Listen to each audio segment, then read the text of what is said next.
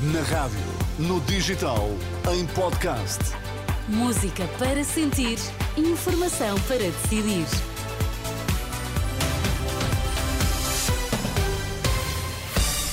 Vai conhecer os títulos em destaque nesta edição das 11. Boa noite. Olá, boa noite. Montenegro é o número 1 por Lisboa e Miguel Guimarães pelo Porto. Nesta edição, os principais cabeças de lista da Aliança Democrática. Associação Coração Silencioso elogia reunião com a Conferência Episcopal Portuguesa. Luís Montenegro por Lisboa e o ex-bastonário da Ordem dos Médicos Miguel Guimarães pelo Porto já são conhecidos os principais cabeças de lista da Aliança Democrática para as próximas legislativas. A lista que a Renascença teve acesso inclui ainda o antigo presidente da CAP, Eduardo Oliveira e Souza, que é o primeiro da lista em Santarém, e o nome de Telmo Faria, antigo presidente da Câmara de Óbidos, que concorre por Leiria. Já Miguel Pinteluz, vice-presidente do partido e da Câmara de Cascais, é o número 1 por Faro, uma lista que anuncia ainda o regresso de Teresa Moraes, que integrou os governos de Passos Coelhos e que vai ser, vai encabeçar a lista por Setúbal. Bem mais a norte, André Ventura encerrou ao início da noite a convenção do partido, chega em Viana do Castelo e optou por anunciar um rol de propostas para as legislativas, desde a educação até aos imigrantes, Isabel Pacheco. Depois de piscar o olho aos pensionistas com a promessa de aumento de reformas, o Chega fala aos professores e coloca um limite de quatro anos para a recuperação do tempo de serviço da carreira. A meta é apontada por André Ventura. E o compromisso, este é claro, e valor é que em quatro anos o Chega recuperará o tempo de serviço destes professores, porque eles merecem, a escola merece. Do ensino para a saúde, o Chega defende o regresso das PPPs e um tempo máximo para o atendimento no SNS. Vamos estabelecer uma regra vinculativa sobre o tempo máximo de atendimento para consultas e para atos cirúrgicos. Quando o Estado não conseguir cumprir o tempo máximo, que o faça ao privado ou social e nós pagaremos aquilo que quem tem que lá ir tem que ter. A imigração também não ficou de fora das promessas. O líder do Chega diz que, caso o partido seja governo, vai regular a entrada de imigrantes no país e reverter a lei da nacionalidade. E vamos reverter esta lei da nacionalidade para que ninguém possa entrar, estar ou ser português sem saber falar a língua e conhecer a cultura portuguesa. O secretário-geral do PS foi mencionado várias vezes por Ventura, uma delas para retribuir a acusação de que o Chega anda a mentir aos portugueses. Caro Pedro Nuno Santos, a mentira e a manipulação não cabem neste Congresso, mas caem que nem uma luva em si e no Partido Socialista que tem governado Portugal nos últimos anos. Do PSD, apenas a referência a um partido politicamente correto e uma frase de Francisco Sá Carneiro.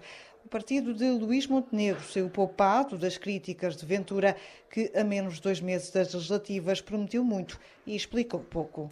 Nas reações políticas, o PSD garantiu uma vez mais que não vai governar com o Chega.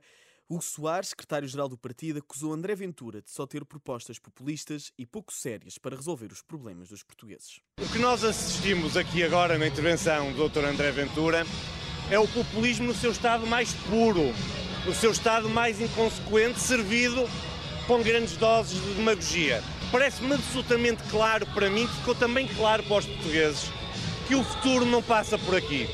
A governação de um país é uma coisa séria, é uma coisa responsável. Não é com estas doses de demagogia, de irrealismo, que parece que surge dinheiro de qualquer lado, que se vão resolver os problemas das pessoas. Os problemas das pessoas resolvem-se com seriedade, falando de verdade aos portugueses, com ideias concretas e soluções concretas. Não é como uma espécie de vendedores de banha da cobra que à última da hora parece que têm dinheiro para fazer tudo o que o país precisa. À esquerda, nenhum dos partidos marcou presença no encerramento da Convenção do Chega, em Viana do Castelo, mas o governo fez representar pelo secretário de Estado do Desporto, João Paulo Correia, que lamentou que Ventura continue com um discurso de ódio para tentar virar os portugueses uns contra os outros.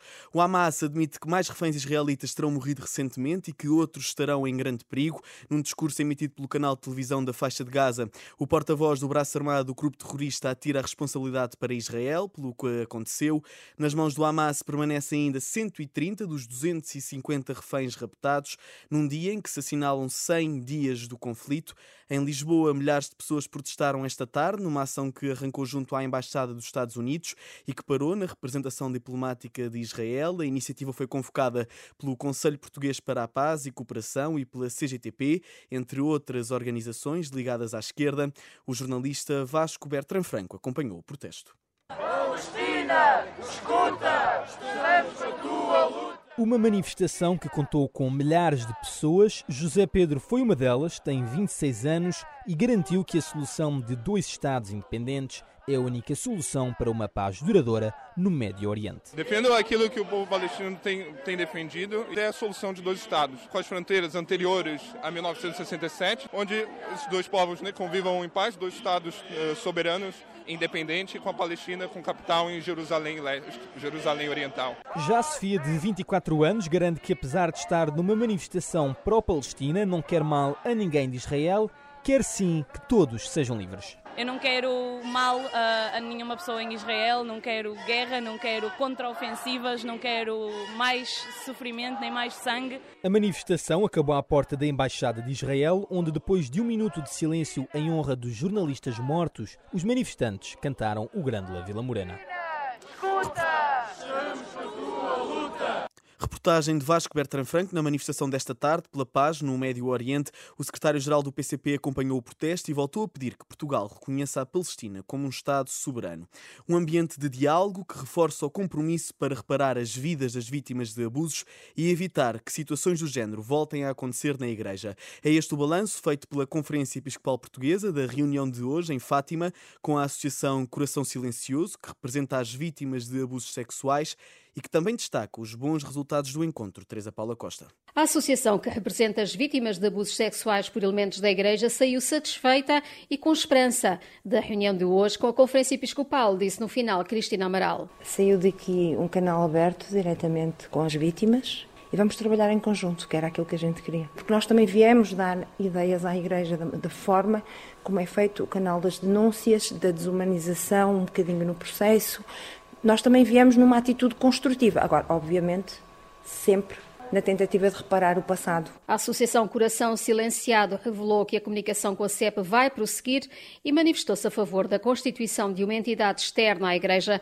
para investigar os abusos, como sugeriu o Presidente da República. A Associação Coração Silencioso reuniu-se hoje com a Conferência Episcopal Portuguesa, discutiu a reparação das vítimas de abusos sexuais na Igreja, depois de, na sexta-feira, também já ter sido recebida pelo Presidente da República. Estas e outras notícias atualizadas ao minuto em rr.pt. Eu sou Alexandre Abrantes Neves.